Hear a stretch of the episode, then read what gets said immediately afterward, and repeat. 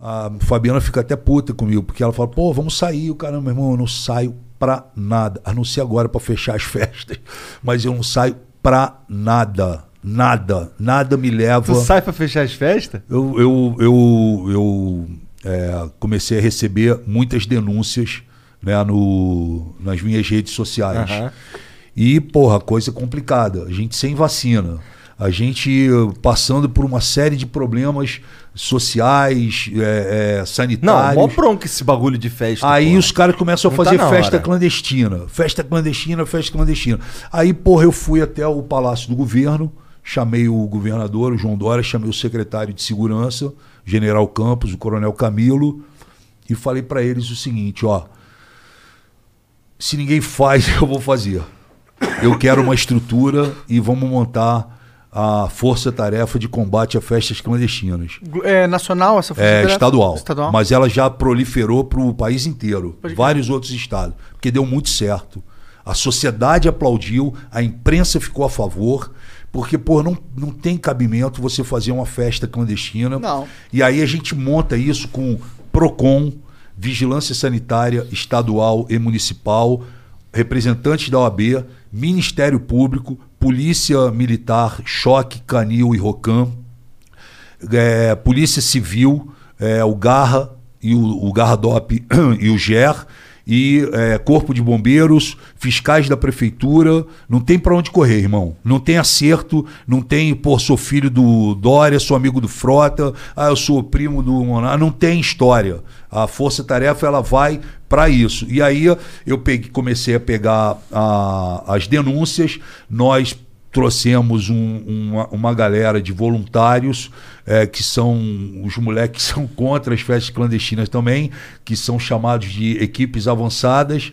E aí compra, conseguimos entrar dentro de vários grupos de festa, de festas, compra-se ingresso, vai pra festa, senta, pede o combo, fica na festa e dá o positivo pra gente. E aí a gente vai.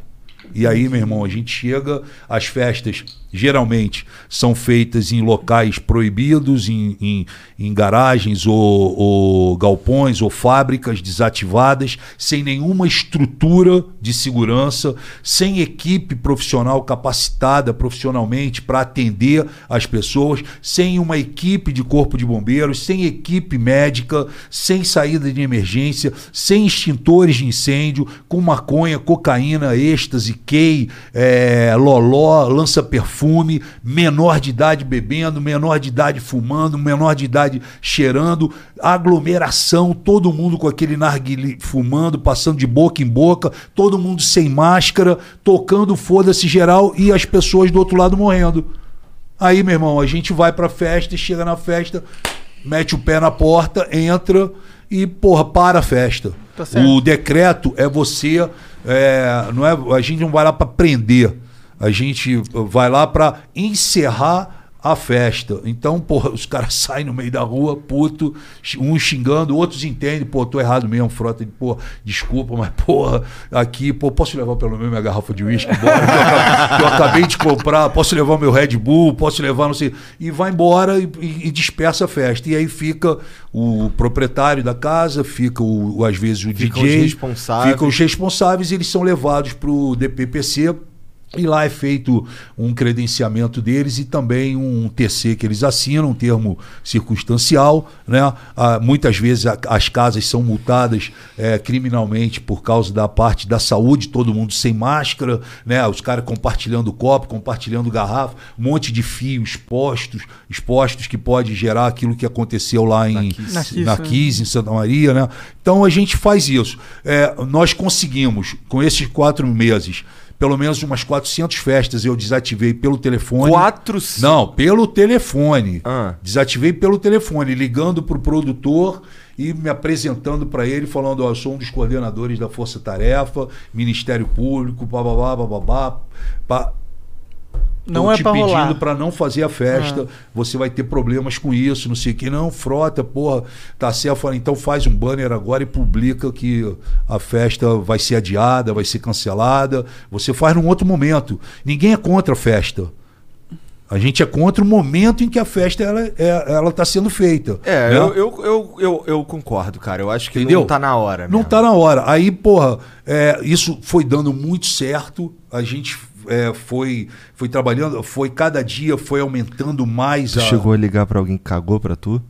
Não, Não? ninguém. Ninguém, todo mundo entendeu. E aí nós fomos pegando as festas até o dia que a gente recebeu é, na, no, nos nossos grupos, né? Nós, ó, tá tendo uma festa é, VIP é, na, na Rua Alvorada com a Gomes de Carvalho, porra, local VIP de São Paulo, uma festa LGBT.